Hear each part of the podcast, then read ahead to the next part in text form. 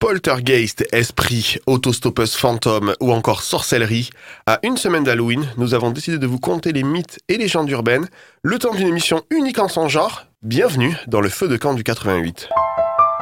88 miles à l'heure. Anthony Méreux sur Rage.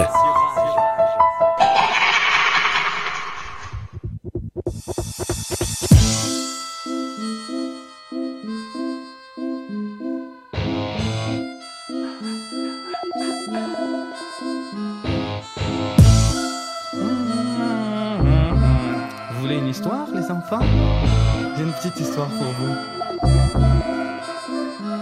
Quand je vois un film d'horreur, je m'identifie au tueur. Michael Myers, Jason, Freddy Krueger, Hannibal Lecter, on t'avait pas menti. J'ai des- Ma première nous parlera de Maurice Thiraud. Et non, ce n'est pas un candidat de l'amour est dans le pré, mais le premier cas de possession filmé. C'est Mode qui va s'en charger. Salut Mode. Salut Anthony, Comment ça va ça va et toi Dans cette ambiance sombre. Je suis dans mon élément. Ma seconde nous emmènera à Los Angeles dans le fameux Cecil Hotel. Et vous verrez que vos nuits à Campanile à côté, c'est le grand luxe. Comment ça va, Gonza? Ça va et toi? Ça va Ça va Pas trop peur là? Non, j'adore On- cette ambiance. Ouais, on vous le dit, on a mis le studio dans le noir avec des petites LED. On s'est vraiment mis dans les conditions du direct, quoi. Ouais, et Philippe est nu. Et Philippe est nu, et pour une fois, on le voit pas. Ouais. C'est ce qui fait peur. C'est ce qui fait peur. Euh, ben, justement, mon dernier euh, vous invitera à une soirée un peu particulière. euh, pas de Gilbert Montagnier ou Trois Cafés Gourmands pour le coup, euh, chez Alphonse Berruyer. Salut Philou. Salut l'équipe. Salut. Salut Philippe. Salut l'équipe. On a encore été pris possession. Mode, tu m'énerves. tu me dégoûtes. C'est pas moi qui parle, moi. C'est l'esprit du studio de Rage. J'ai un schizophrène. Hein Moi Non, arrête. C'est moi. Mais c'est tellement naturel, ça fait Allez, pour être complet, je vous, vous emmènerai visiter le château de Voss à la rencontre de Lucie. Document audio à l'appui. Si vous aimez les histoires de peur, vous êtes au bon endroit. hein. Mais si vous êtes plutôt froussard, bah restez quand même, hein, ça nous arrange pour l'audience. Le 88 euh, fête Halloween avec une semaine d'avance. À tout de suite sur Rage. J'ai même niqué la sorcière de Blair Witch. Attends, je crois que j'ai oublié un détail. Quoi En temps de guerre, il me filerait une médaille. Dans mon bis, pas de rival. Bonjour, docteur Hannibal. Appétit cannibale, le plus méchant des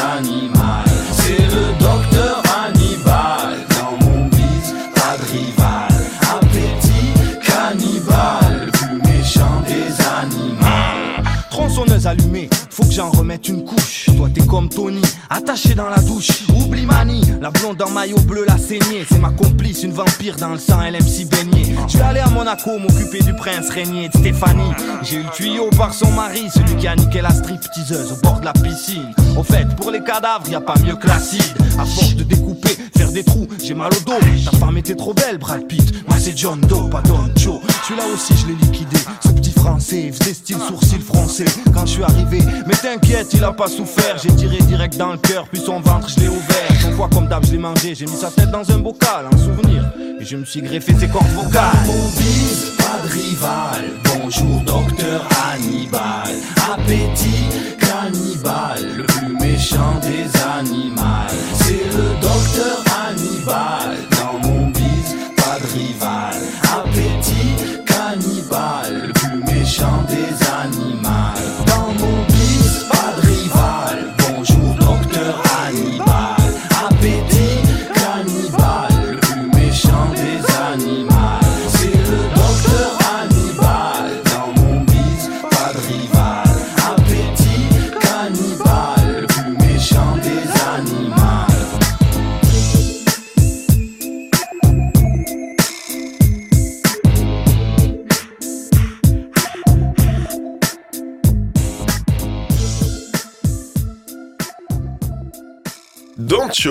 Ancien membre de la Funky Family, qui nous chantait Docteur Hannibal.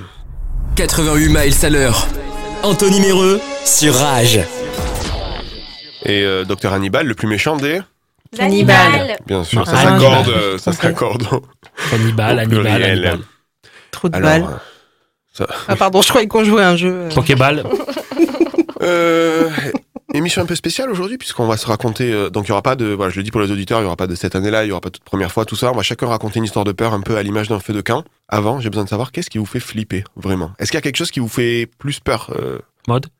Mis à part mode. J'allais dire la tête de Philippe. Voilà. Mais sinon, en termes de films, de séries, de. Je sais pas, dans la Si, pop moi, culture. moi, le, moi, le truc qui m'a marqué vraiment à vie, quand j'étais toute petite, j'ai j'ai vu Shining, The Shining, pour pas le citer.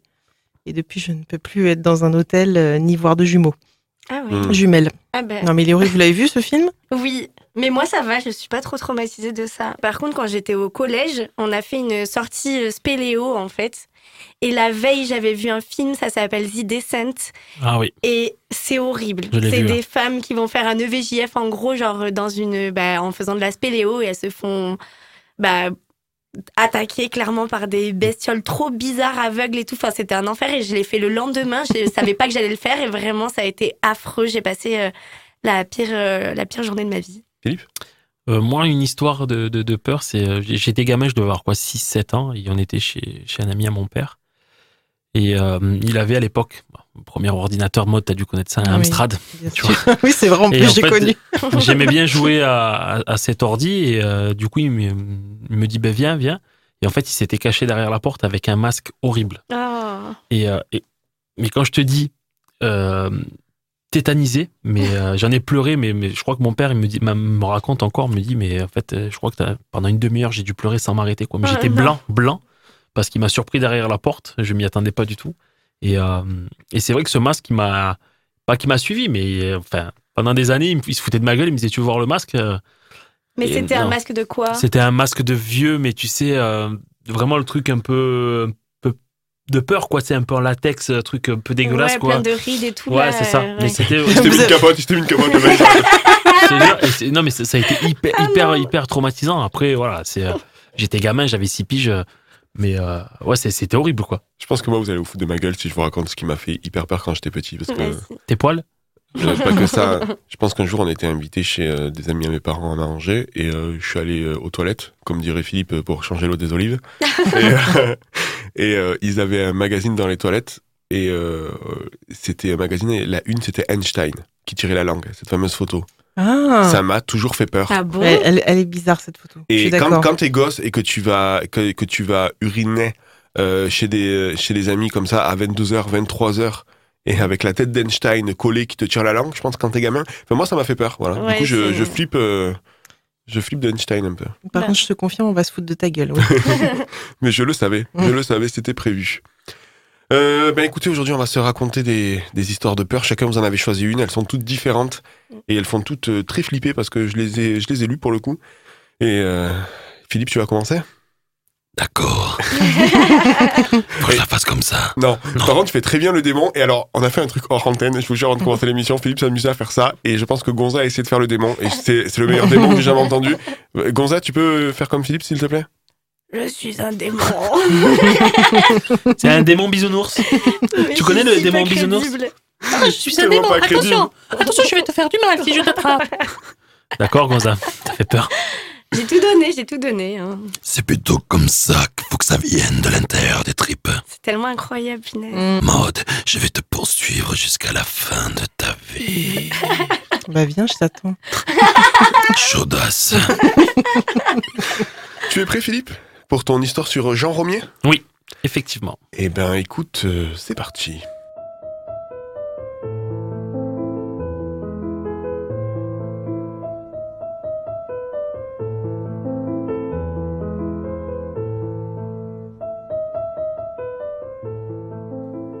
Accrochez-vous.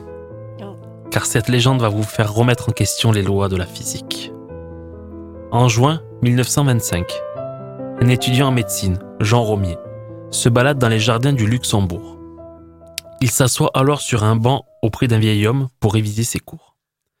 Les deux hommes parlent et sympathisent, et le vieillard vêtu d'une redingote se présente. Alphonse Berruyer, musicien. Il invite alors le jeune homme à un concert privé chez lui en compagnie de sa famille et de ses amis en lui indiquant son adresse et l'étage de son appartement rue de Vaugirard, à Paname. Le soir venu, le jeune homme se présente à l'adresse indiquée et passe une bonne soirée en compagnie du vieil homme qu'il venait de rencontrer, ainsi qu'avec ses proches. Cependant, plusieurs choses interpellent le jeune étudiant. Ces gens ont l'air aisés, mais ils s'éclairent encore au gaz une pratique qui ne se fait plus vraiment en 1925. et tous les convives sont habillés de vêtements datant du siècle précédent, plutôt que du, se- du 20e, 20e siècle. Mais cela est sûrement anodin, pense le jeune homme.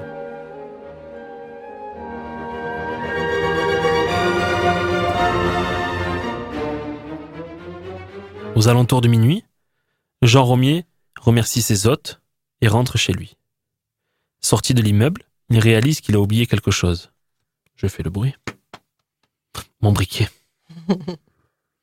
Il remonte, sonne et tape à la porte, mais personne ne répond. Un voisin, interpellé par ce tapage nocturne, sort et vocifère au jeune homme que cet appartement est abandonné. Depuis plus de 20 ans. Le concierge, puis la police sont alors dépêchés sur les lieux. Le propriétaire de l'appartement, qui n'est autre que l'arrière-petit-fils d'Alphonse Berruyer, arrive aussi pour ouvrir la porte de l'appartement qu'il a reçu en héritage et qu'il n'utilise pas. Lorsque la porte est ouverte, Jean Romier manque de s'évanouir. L'appartement est vide. Les meubles et le sol recouverts d'une épaisse couche de poussière. Des toiles d'araignée habillent les murs et les plafonds. Et une odeur de moisi pèse dans l'air. Mais sur les photos et cadres dépoussiérés, le jeune étudiant reconnaît tout le monde. Alphonse, mais aussi sa famille et ses amis.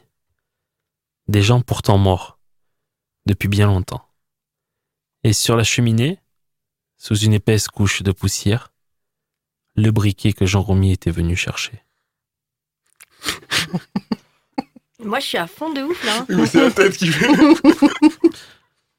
Albert Einstein C'est pour toi, Anthony, Pauvre mec. qui vivant de cette histoire dit la chose suivante. Ce jeune homme a trébuché dans le temps, comme d'autres ratent une marche d'escalier.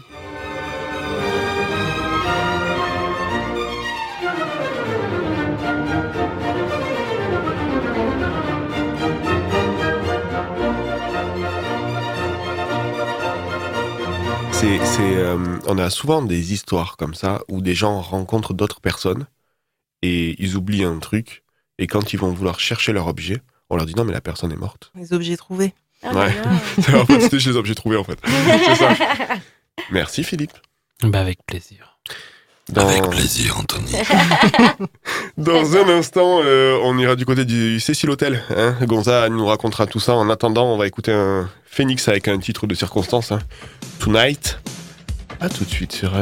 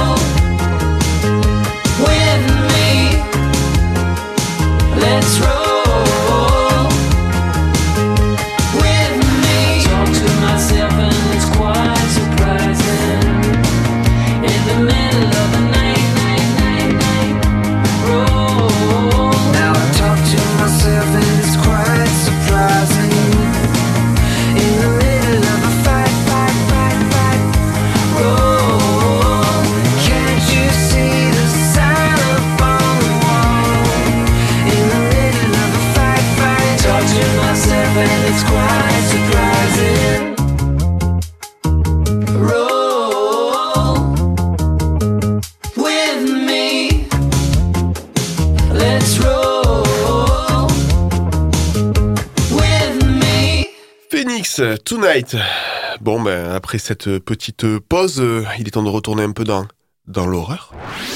88 miles à l'heure. Bien sûr, tu sais, Georgie, il y a des sucettes et des manèges et toutes sortes de surprises ici en bas. Et des ballons aussi, de toutes les couleurs. Anthony Méreux sur Rage. Oui. Il flotte, Georgie. Gonza, avec euh, la fameuse histoire du Cécile Hotel. Ce sera la plus connue hein, de, de, de l'émission, mais celle-là, elle fait sacrément flipper aussi. C'est à toi.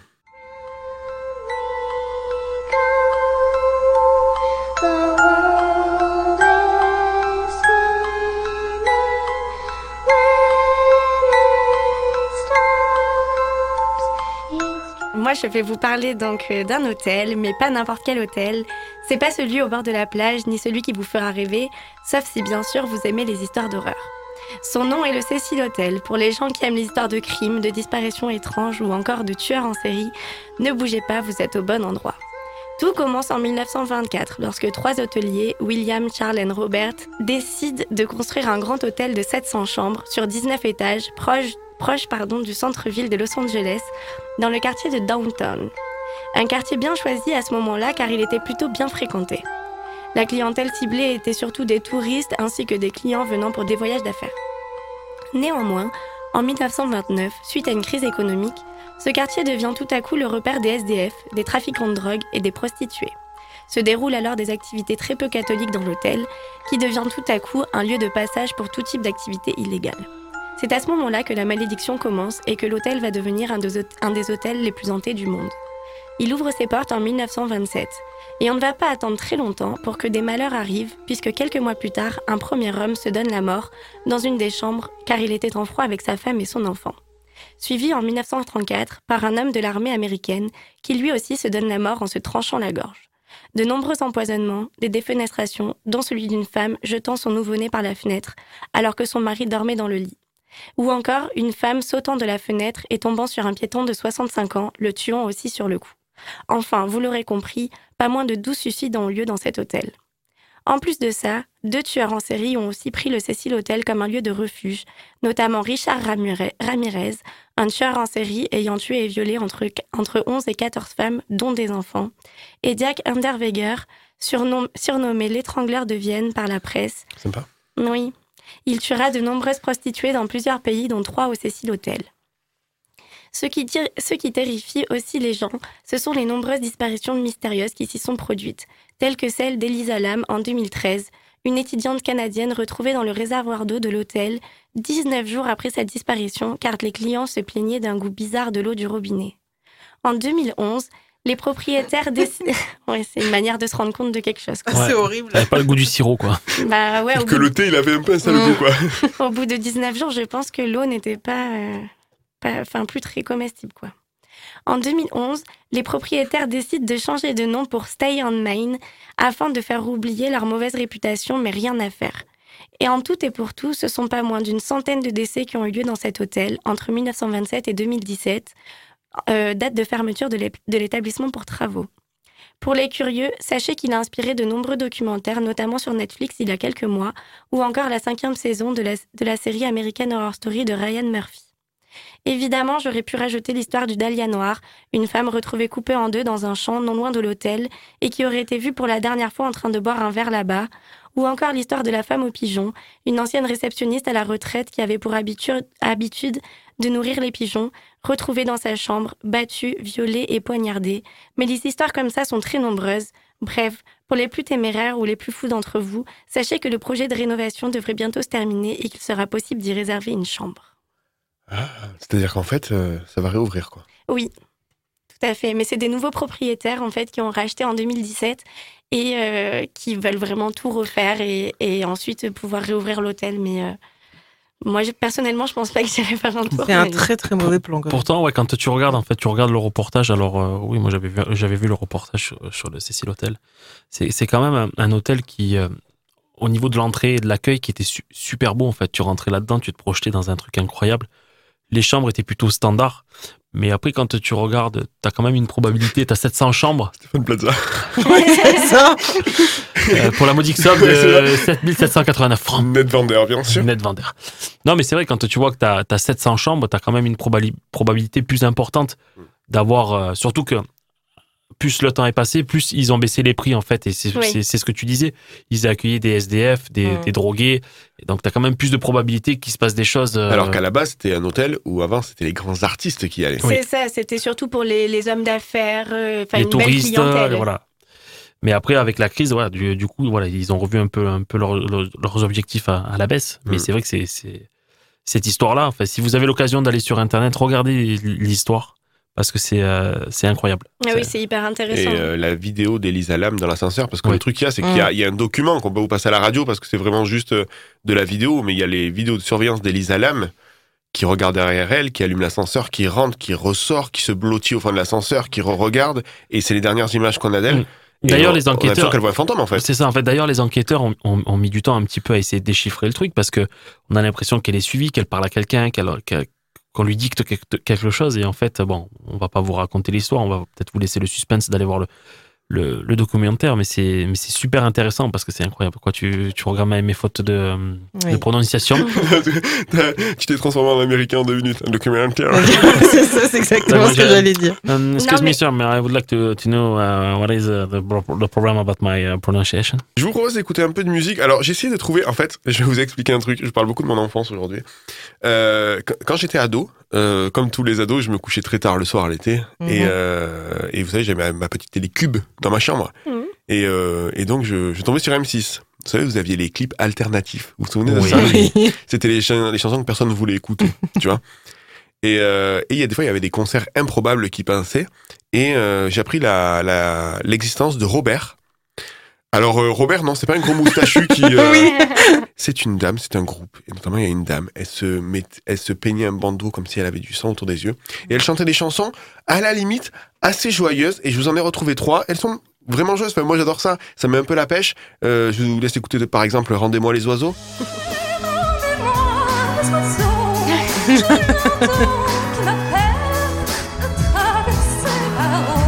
Peur. Qu'est-ce que c'est que ça?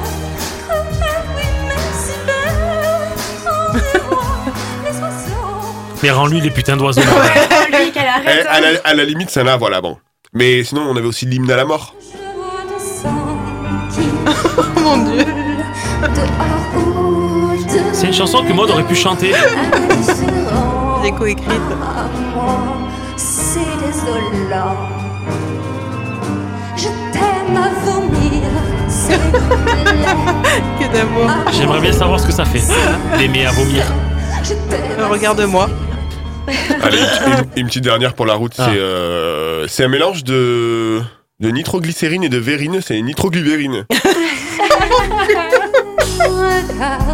C'est un amour. Que nous ferons, que nous vivrons, dont nous rêverons.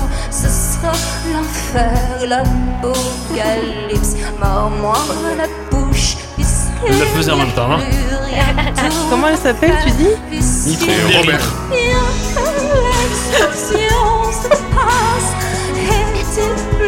Elle vient de se découvrir une passion, mode. Je veux voir un concert. Et Mylène Farmer à côté, c'est les bisounours, Ah les gars. C'est les lofter up and down. Hein. Euh, allez, on va, on va écouter Pomme pour, pour Jardin. Pomme Jardin, c'est magnifique. C'est euh, Pomme, pomme Renette et pomme d'api voilà, c'est ma- c'est magnifique. On va écouter ça et puis on va revenir et euh, ben, ce sera mon tour les gars de vous raconter l'histoire du château de Voss. À tout de suite. Dans le jardin de mon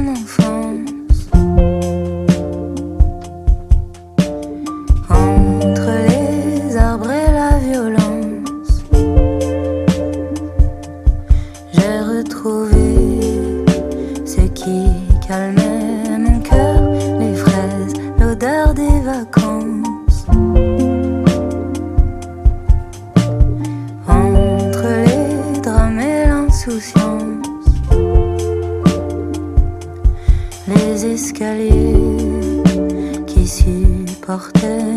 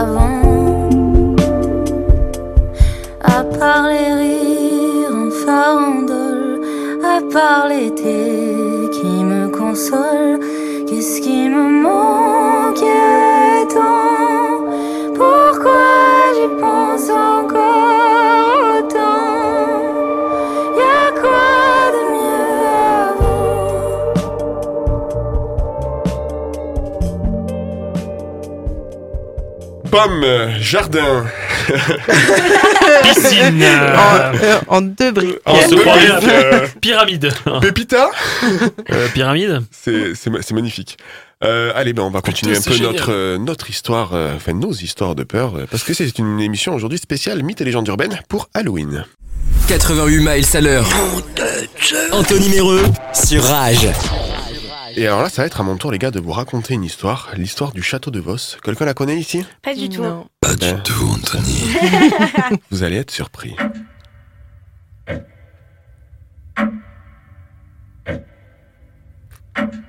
Ah, J'adore cette ambiance. Nous sommes en 1984. Jean-Yves Casga, 32 ans, animateur radio sur France Inter, anime l'émission quotidienne Boulevard de l'étrange. Il est à la recherche d'une maison ou d'un château hanté. Son ambition, acquérir de véritables documents de phénomènes paranormaux pour son émission. Mais rien de concret à l'horizon. Jusqu'à ce fameux jour d'été 1984.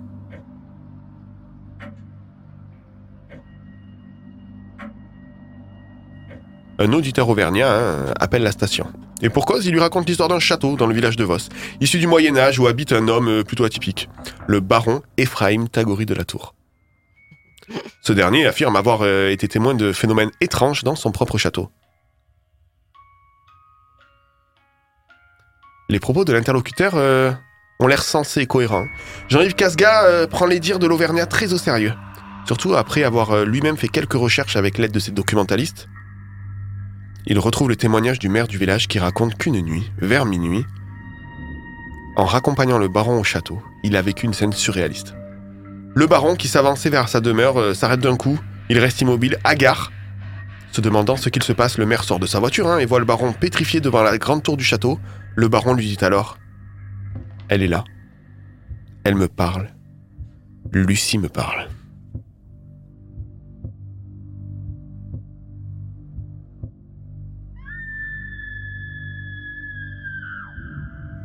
Jean-Yves Casga décide alors de partir à la rencontre de ce fameux baron pour ce reportage. L'animateur s'entoure d'autres médias, comme TF1 et Télé 7 jours. En août, toutes les équipes euh, composées de journalistes ou encore d'ingénieurs du son arrivent à Vos. Et pour commencer, Jean-Yves interviewe le baron Ephraim Tagori de la Tour. Monsieur Tagori de la Tour, vous l'avez croisé souvent, Lucie? Tant de temps. Quand je suis pas trop fatigué, quand je me promène dans mon château, je rencontre Lucie. À quoi elle ressemble? Euh, de commencement, si on ne connaît pas bien ce sujet, on voit une lumière. Après, quelquefois, on peut bien, bien se rendre compte que ce sont des coutures, ce visage, ce sont de certaines traits humaines.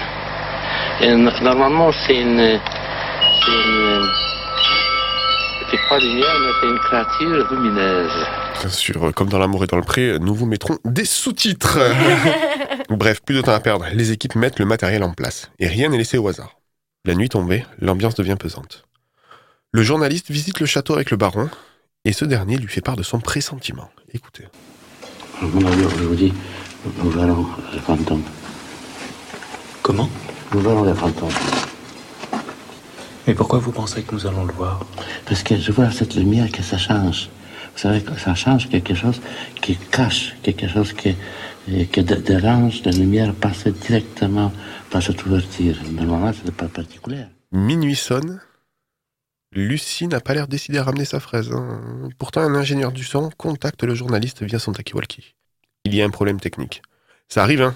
Sauf que c'est pas le premier depuis l'arrivée au château. Hein. Baffle qui saute, alimentation qui se débranche seule, bref, c'est la tuile.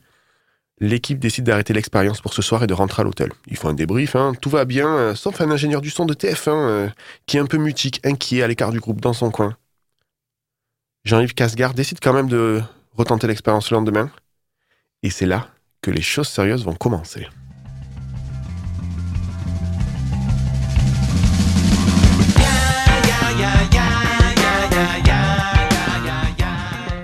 La suite de l'histoire euh, du château de Vos est dans 3 minutes, juste après les Red Hot Chili Peppers. Ce sera également le tour de Modern de vous raconter la folle histoire euh, tirée des dossiers Warren. A tout de suite sur Rage.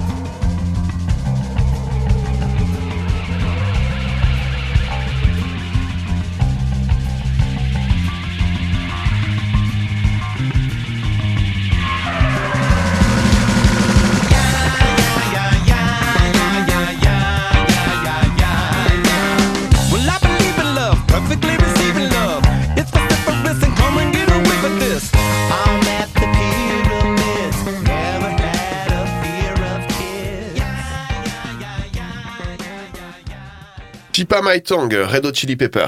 88 miles à l'heure.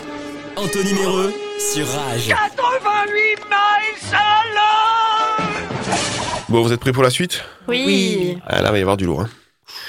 Donc, je vous rappelle qu'on est dans un château, qu'un baron dit avoir, qu'un journaliste cherche à des histoires de peur pour son émission quotidienne, qu'un baron euh, dit euh, rencontrer une- un fantôme du nom de Lucie dans son château, et qu'une équipe de France Inter, TF1 et Télé 7 jours euh, vont faire un reportage commun euh, au sein du château, et que la première nuit, ils voyaient pas grand-chose, mais euh, ils se retrouvent quand même à l'hôtel à la fin, et il y a un ingénieur du son de TF1 qui se sent quand même pas très bien. Il décide quand même de renouveler l'expérience le lendemain. lendemain. Mais euh, je vais quand même vous raconter juste avant l'histoire de la fameuse Lucie. Parce qu'on parle de Lucie, mais on sait pas qui c'est. Mm. Lucie dans le château de Vos. Alors en fait, d'après la légende, Lucie avait juste 18 ans et c'était euh, une servante dans le château. hein. Elle servait le baron, enfin voilà. Elle faisait partie un peu des, du personnel de maison. Il s'avère que le baron s'est beaucoup rapproché de, de Lucie. Un peu trop. Ah. Un peu intime. Mm. Et que c'est au point que ça devienne vraiment sa dame de compagnie. C'est vrai, quoi. Ah.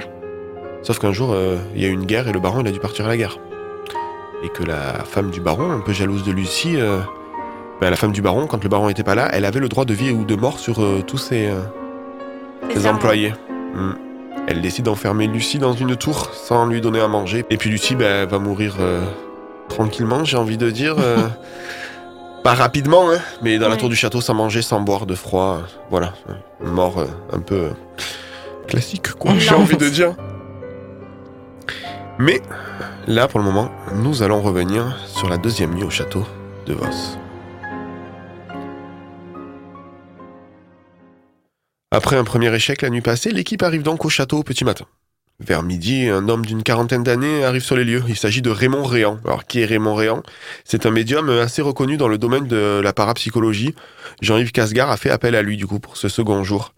Sauf que le gars, en fait, il n'est pas venu seul. Il est venu accompagné de sa petite fille de 9 ans. Ah, bah, c'est Normal. bien. Normal, hein. Les personnes de Radio France, de TF1, de Télé 7 jours euh, sont interloquées, mais bon, après tout, pourquoi pas hein. On aurait tous fait pareil. hein. Voilà, ouais, exactement. Dans l'après-midi, une nouvelle visite du château est organisée et un caméraman de TF1 filme tout ça. Mais Aurore, euh, la petite fille de 9 ans, je le rappelle, est pas au top. Elle ressent une présence qui la fixe euh, du haut de la tour. Les équipes font des vérifications. RAS. La nuit tombe euh, sur ce second jour de reportage. Le matériel a été vérifié et Jean-Yves Casgar décide de scinder la compagnie en trois équipes. L'animateur se retrouve avec euh, cinq autres personnes, dont Raymond Réan et sa petite fille. Il y a aussi un ingénieur du son, une personne de TF1 et une de Télé 7 jours. Tout ce beau monde se place dans la salle des pendus. La soirée s'annonce sympathique. Quelques minutes après minuit, Raymond, le médium, attire l'attention du reste du groupe sur un point lumineux. Point lumineux qui va progressivement se mettre euh, à bouger, et même pire, grossir jusqu'à prendre forme humaine. Le moment a été immortalisé. Je vous laisse écouter les réactions des personnes présentes, notamment celle du médium et de Aurore, sa petite fille. De la fenêtre, il y a quelque chose. Oui. Sur la gauche. Oui, qu'est-ce qu'il voit? Personne ne voit? Moi, je le vois. Cette fenêtre-là, sur la gauche. C'est faible, hein J'ai vu quelque chose de plus grand. Bon, ça va augmenter l'intensité d'un seul coup. Vous avez vu Oui, là, c'est ça va. Oui. Vous l'avez vu Ah oui, s'approcher, oui. Oui, oui. Oh Oh Bébé, elle est à côté de moi. Elle est à côté de moi. Ah, ils sont là. J'ai peur. Non, pas peur, est Elle est à côté de moi. Non, elle n'est pas à côté de toi. Elle est sur le mur. Elle est sur le mur. Ah Non, elle est sur le mur, je te dis. Elle est sur le mur. C'est moi qui suis à côté de toi. Lucie Elle est là. Là Vas-y, vas-y, vas-y. Oh, oui J'ai vu. Vous l'avez vu, là Ah oui Oh merde alors C'est pas possible. C'est pas possible. Je précise, ce sont les vrais extraits euh, tirés des, des bandes de Radio France. La lueur se déplace finalement, elle se dirige vers un endroit euh, où un second groupe est- présent avec une caméra. Jean-Yves et ses acolytes la suivent de loin, mais elle disparaît euh, prématurément. C'est dommage parce qu'en fait, euh, avec la caméra, il, il voulait essayer de capter, de filmer, avoir des images. Vous pensez que c'est terminé? Non. Eh ben non. Non. Puisque quelques secondes après la disparition de la lueur, apparaît un ingénieur du son. Il paraît rassuré quand il voit le groupe. Il a eu peur le technicien, peur pour ses collègues, parce qu'il a entendu dans son casque un cri humain. Vous l'avez entendu à l'extrait, personne n'a crié. Jean-Yves Casga décide alors d'arrêter l'expérience euh, là-dessus. hein. Toutes les personnes euh, quittent donc le château. À noter que si le médium et le baron euh, sont plutôt satisfaits, hein, voilà, eux ils ont pris leur pied. Euh, tout le monde, tout, tout le reste de l'équipe euh, tire la gueule euh, de 3 mètres, un peu secoué par l'événement et plus particulièrement Aurore, très Bah marquée. ouais, la petite fille. La petite fille de 9 pauvre. ans, ouais, ouais. Qu'est-ce qu'elle a à faire ici, celle-là? Pour finir, j'ai un dernier extrait à vous proposer, hein, puisque deux jours plus tard, Jean-Yves euh, se retrouve à la maison de la radio, qui est donc, euh, vous savez, le grand bâtiment euh, euh, où s'enregistrent toutes les émissions euh, de Radio France. Donc Jean-Yves se retrouve à la maison de la radio pour écouter euh, les rushs de leur euh, super soirée spiritisme. Et avec des techniciens, il analyse le fameux son du cri humain. Je vais vous laisser écouter le cri. Et je vais vous laisser écouter l'analyse qu'en font les techniciens du son juste derrière.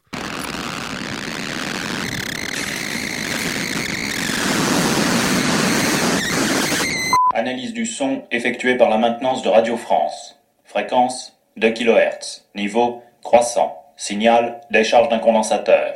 Seule hypothèse possible selon les données du constructeur, micro exposé à un taux d'humidité très élevé du type jet de vapeur dans ces conditions.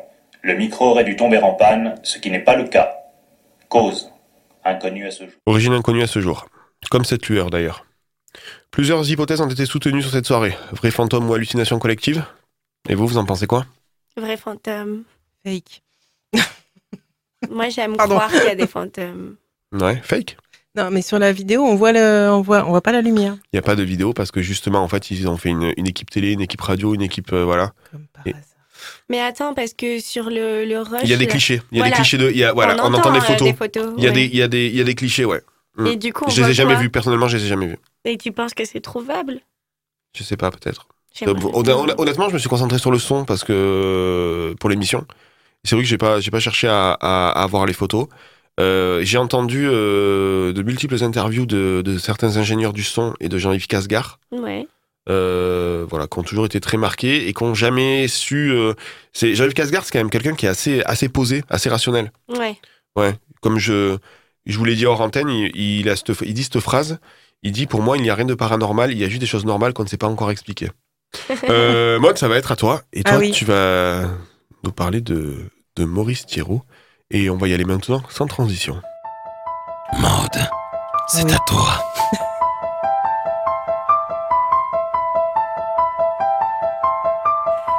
Je vais vous raconter l'histoire de Maurice. Maurice Thériault. Il est né en 1935 au Canada. Ses deux parents sont fermiers et petit détail qui a son importance pour la suite, ils sont francophones. Donc ils parlent français. Merci. Non mais, je précise.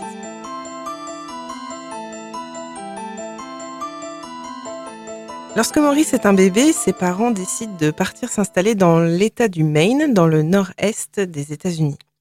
Le père de Maurice, Maxime, bon, euh, c'est pas le genre de mec à qui on peut décerner le prix du père de l'année, et ça, ça va faire que Maurice, il va avoir une enfance bien, mais alors bien pourrie. Déjà, alors que Maurice a 8 ans, son père décide que l'école, euh, ça ne sert à rien, et il le déscolarise. Mais pas de panique, puisque papa a tout prévu et fait travailler son fiston à la ferme avec lui. Inutile de vous dire que ce n'était pas du tout adapté pour un petit garçon et qu'en plus papa, il adore lui foutre des trempes d'un autre monde et à sa mère aussi, euh, tant qu'à faire. Dans ce contexte bien sympathique, alors qu'il n'est qu'un enfant, Maurice surprend un jour son père en train de sodomiser un animal dans une grange. Je n'ai pas trouvé quel animal. Maman devait sûrement être euh, trop occupée à la cuisine. Maxime, découvrant que son fils l'a vu, euh, entre alors dans une rage folle et l'obligera et obligera le petit Maurice à faire la même chose. Mais non. Mais si. Bref, Maurice, petit garçon exploité et battu, commence à en avoir marre, et on lui en veut pas trop, et aurait alors dit Je préférerais travailler pour le diable plutôt que pour mon père. En 1956, Maurice a 21 ans, il est majeur et il décide de fuir la maison familiale. Il s'installe dans le Connecticut. Connecticut? Yes. Et ça se passe plutôt pas mal pour lui là-bas. hein. C'est un homme euh, qui est décrit comme extrêmement gentil. Il vit de petits boulots. Il a des amis qui le surnomment euh, affectueusement Frenchy à cause de son accent français lorsqu'il parle anglais. Et il rencontre Patricia, avec qui il se marie. Sauf que Patricia, au bout d'un moment, bah, elle se rend bien compte que tout n'est pas clair avec son mari Maurice. En effet, il fait souvent des crises de tétanie, sans raison apparente, et comme s'il semblait possédé par une force surnaturelle. Elle a énormément de mal à le calmer dans ces cas-là, et personne n'a d'explication. Une nuit, alors que Maurice est en train de faire une énième crise dans leur chambre, Patricia lève les yeux, et son regard tombe sur le crucifix situé juste au-dessus de leur lit. Elle voit alors distinctement que du sang coule le long de la statue de Jésus. Prise de panique, elle décide de fuir la maison et Maurice. Maurice va ensuite rencontrer une autre femme, Tina, qui elle aussi sera témoin de scènes plus que perturbantes. Déjà, Maurice a toujours ses phases de crise, les mêmes que Patricia a vues, mais en plus, il se met à parler une langue incompréhensible qui n'est ni de l'anglais ni du français. Et il n'y a pas plus d'explication à tout cela, surtout qu'en dehors de ces crises, Maurice est vraiment un type normal, très apprécié, très gentil, tout va bien. Un jour, Maurice a une nouvelle crise alors qu'il est en train de conduire et que Tina est la passagère. Son regard se met alors à changer en une fraction de seconde. Il se met à faire des bruits bizarres, des râles glauques et commence à se tortiller sur lui-même, tout en lâchant le volant, comme si une force le contrôlait, lui ou la voiture. Tina, elle a eu la peur de sa vie, même si Maurice réussira à revenir à lui, avant qu'ils aient un accident, et elle va prendre ses jambes à son cou et le quitter, ayant eu trop peur de mourir ce jour-là. En 1979, Maurice rencontre sa dernière femme, Nancy. Il décide de s'installer dans le Massachusetts. Que des noms qu'Anthony adore. Ouais. Connecticut, machin, il- me manque le Michigan. Le On Michigan. est- on est pas mal. En 82, Maurice apprend que son cher père, celui qui adorait les animaux, rappelez-vous, Maxime. Oui, Maxime, Maxime. vient de tuer sa mère d'un Ah. coup de fusil et qui s'est ensuite suicidé. À partir de là, les crises de Maurice s'intensifient, à tel point qu'il décide d'aller voir la police pour leur demander de l'enfermer. Là-bas, évidemment, il est traité de fou et rien n'est fait. Tina continue donc de vivre avec son mari, dont les crises sont de pire en pire. En 1985, Maurice et Tina ils sont à bout et ils décident de faire appel euh, à un curé qui va euh, leur parler des fameux époux Ed et Lorraine Warren, qui sont spécialisés dans le paranormal.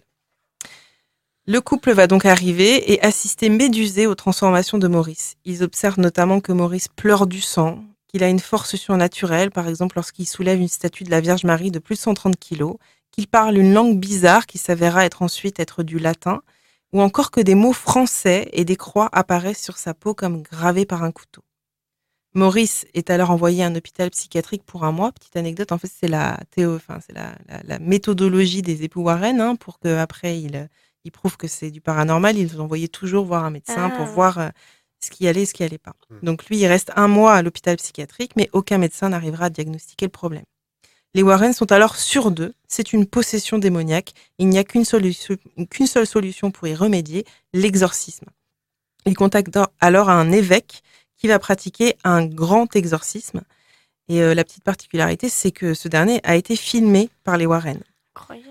Donc sur la vidéo, dont l'intégralité n'est pas disponible, on peut quand même voir certains extraits. euh, donc on peut voir ça sur YouTube ou Dailymotion, Ouais, hein, les, plus, regardé. les plus anciens. On, ouf. on voit que Maurice semble se livrer à un véritable combat contre le mal. Sur la peau de son visage, il y a des croûtes qui sont présentes comme si euh, sa peau elle avait été brûlée.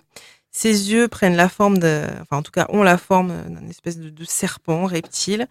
Et il y a un démonologue hein, qui a analysé ces images dans lesquelles on peut voir Maurice cligner des yeux trois fois. Et pour lui, pas de doute, ce signe est une preuve de moquerie envers la Trinité.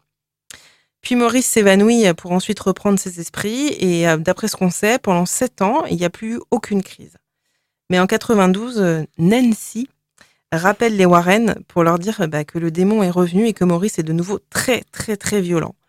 Comme les Warren, euh, bah, sont pas disponibles, elle fait, euh, Nancy, elle fait appel à la police et à la justice qui va ordonner une mesure d'éloignement euh, pour Maurice. Le temps passe un peu et les filles qui n'habitent plus avec leur mère s'inquiètent, vont voir chez elles si le papa n'est pas dans le coin. Et malheureusement, elles retrouvent effectivement Maurice, armé d'un fusil et vraisemblablement dans une crise très forte. Nancy, qui n'était pas chez elle, elle arrive et euh, lui, il l'interpelle. Elle, elle, se retourne, elle essaye de s'enfuir. Il lui tire une balle qui va lui frôler le bras. Et à ce moment-là, euh, Maurice semble reprendre ses esprits, dit à ses filles euh, qu'il les aime. Et à Nancy, il lui dit Souviens-toi bien de ce moment-là. Et il se tire ensuite une, une balle dans la tête. Nancy aurait alors répondu Amen.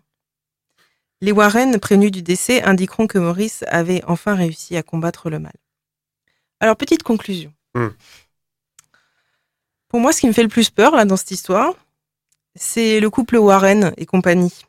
Parce qu'objectivement, et j'invite tous les professionnels de la santé à venir en débattre, hein, c'est qu'à mon humble avis, Maurice, vu l'enfance de merde euh, qu'il a eue, on serait pas trop étonné d'apprendre qu'il a développé un certain traumatisme, voire une pathologie mentale, qui peut expliquer les excès de violence dont il faisait preuve et qui surtout aurait pu être évité. Et je pense que plutôt que d'envoyer de l'eau bénite dans la gueule de Maurice, ça aurait été bien qu'il soit pris en charge par ses proches et pour lui. Parce que pour euh, juste, euh, j'ai pas pu tout développer, mais en fait tout ce que je vous ai raconté, euh, c'est pas que c'est pas vrai, mais c'est que c'est pas documenté. Euh, les vidéos, il y a que des extraits. Euh, on n'a jamais eu, il y a jamais eu le rapport du psychiatre qui a été sorti. Euh, Nancy, elle a dit après qu'en fait, euh, il y avait des trucs qui étaient pas vrais, mais que lui, il la, menaçait de mort régulièrement, donc elle était terrorisée.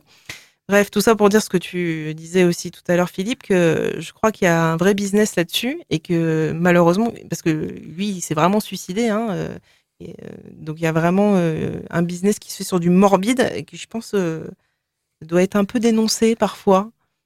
Après, je me permets aussi, c'est vrai que moi j'ai travaillé en psychiatrie, j'ai eu cette chance-là. Et euh, c'est vrai que des fois, voilà, le- la limite entre les deux, elle est très très fine. Parce que, parce que quand on voit quelqu'un en pleine hallucination ou en plein délire, on peut vraiment croire que c'est de l'ordre du mystique. Après, voilà, c'est ce qui est fascinant dans la nature humaine, c'est que le cerveau peut vous faire voir ou entendre des choses incroyables. Et euh, peut-être que, comme tu dis, dans ce cas-là, sur un, voilà, un, un- un traumatisme, euh, il a pu engendrer voilà, des mécanismes de défense, il a pu avoir des hallucinations, il a pu développer une pathologie psychiatrique. Bon, ce qui est dommage, c'est qu'ils disent qu'il y a un rapport du psychiatre. Enfin, je, enfin, je- je doute quand même que Mm. si le psychiatre a assisté à ce genre de scène, il aurait, il aurait pas sûrement pas laissé sortir de l'hôpital psychiatrique. Eh bien, ça fait, euh, ça, ça- ça fait plaisir. Si vous êtes dans la voiture et tout, vous hésitez à regarder dans le rétro arrière, tranquille, hein. On, on pourrait en discuter pendant des heures et des heures, euh, mais on arrive euh, au terme de l'émission, donc il va Oh falloir quand même qu'on se dise au revoir. Bah, on fera la suite une, une prochaine fois. L'année prochaine. L'année prochaine. 88 miles à l'heure. Anthony Méreux sur Rage.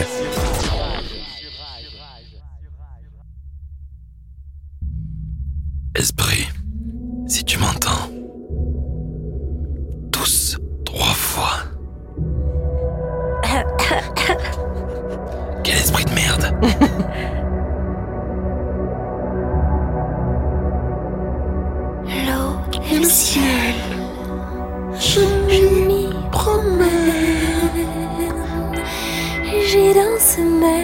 Robert, c'est vraiment ma passion. Je t'aime en vomir.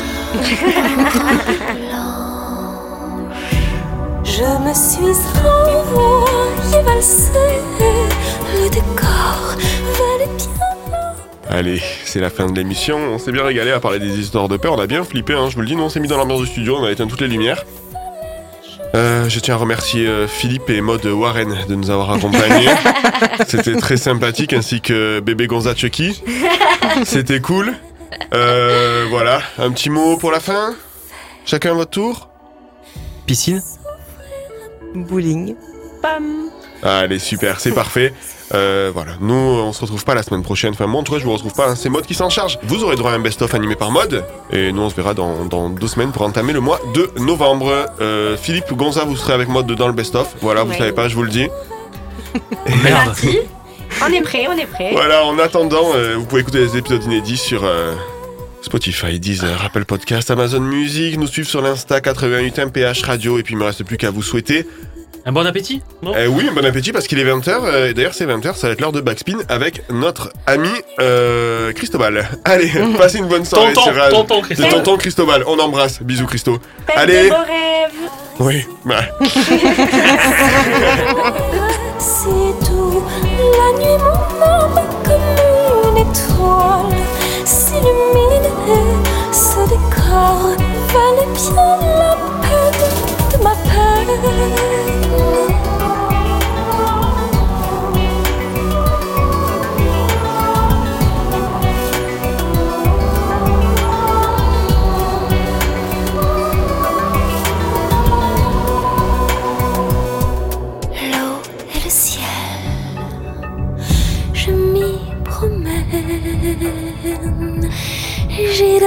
Même.